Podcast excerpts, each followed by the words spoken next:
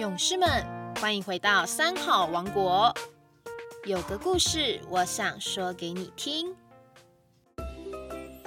大家好，我是彰化县大园国小刘伟伦校长。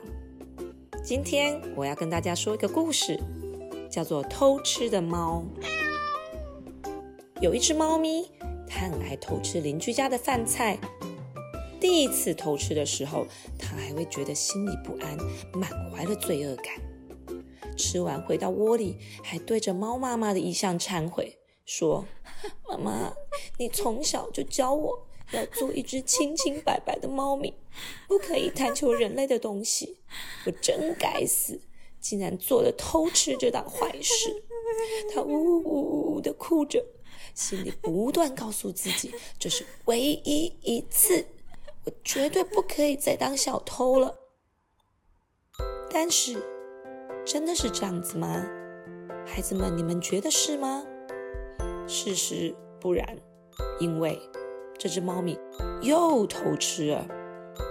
第二次偷吃的时候，它还自我安慰地说：“哎呦，反正邻居大妈的饭菜煮那么多，他们家呀一定也吃不完。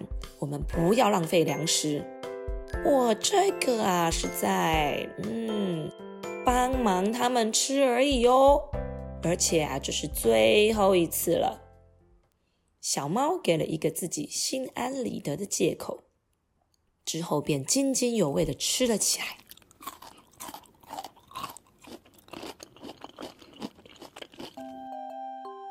哎，常言道啊，无三不成礼。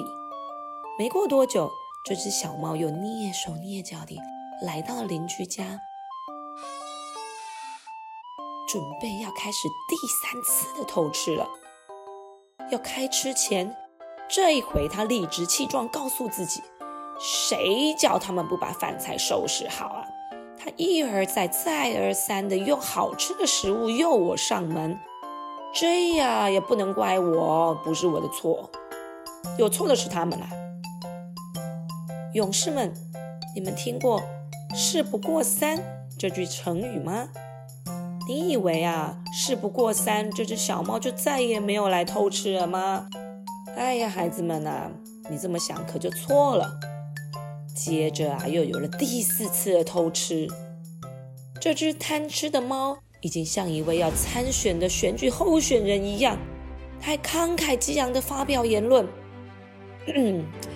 我猫啊，在这社会呢，充满了太多的贫富不均，流浪猫跟家猫的待遇实在差太多了。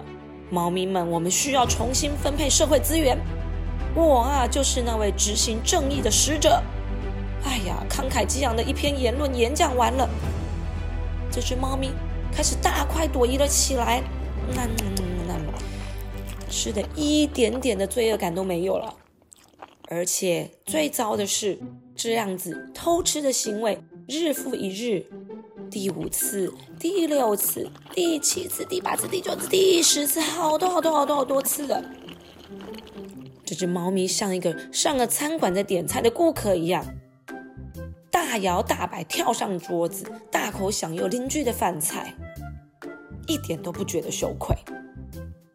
但是，暗路走多了，难免会遇到鬼。有一天，猫咪终于被巡逻的警察逮到。上警车之前，他对着围观的群众说。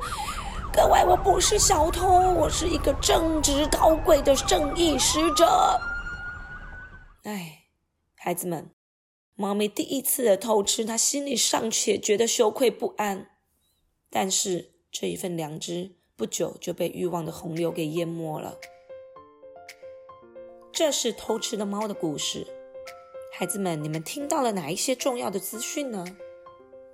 你们觉得这只猫？刚开始有这样的羞愧心，后来为什么就没有了？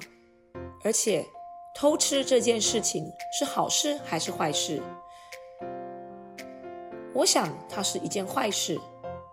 但是这只猫咪为了合理化自己的行为，把坏事认为是一件好事，一直不断的欺骗自己的内心。但是我们的社会，如果每一个人，都跟这个猫咪一样，把做错的事情当作是对的事情，一次又一次的为自己犯下的过错找寻到一个合理的解释之后，就一直犯错，那我们的社会永远不得安宁。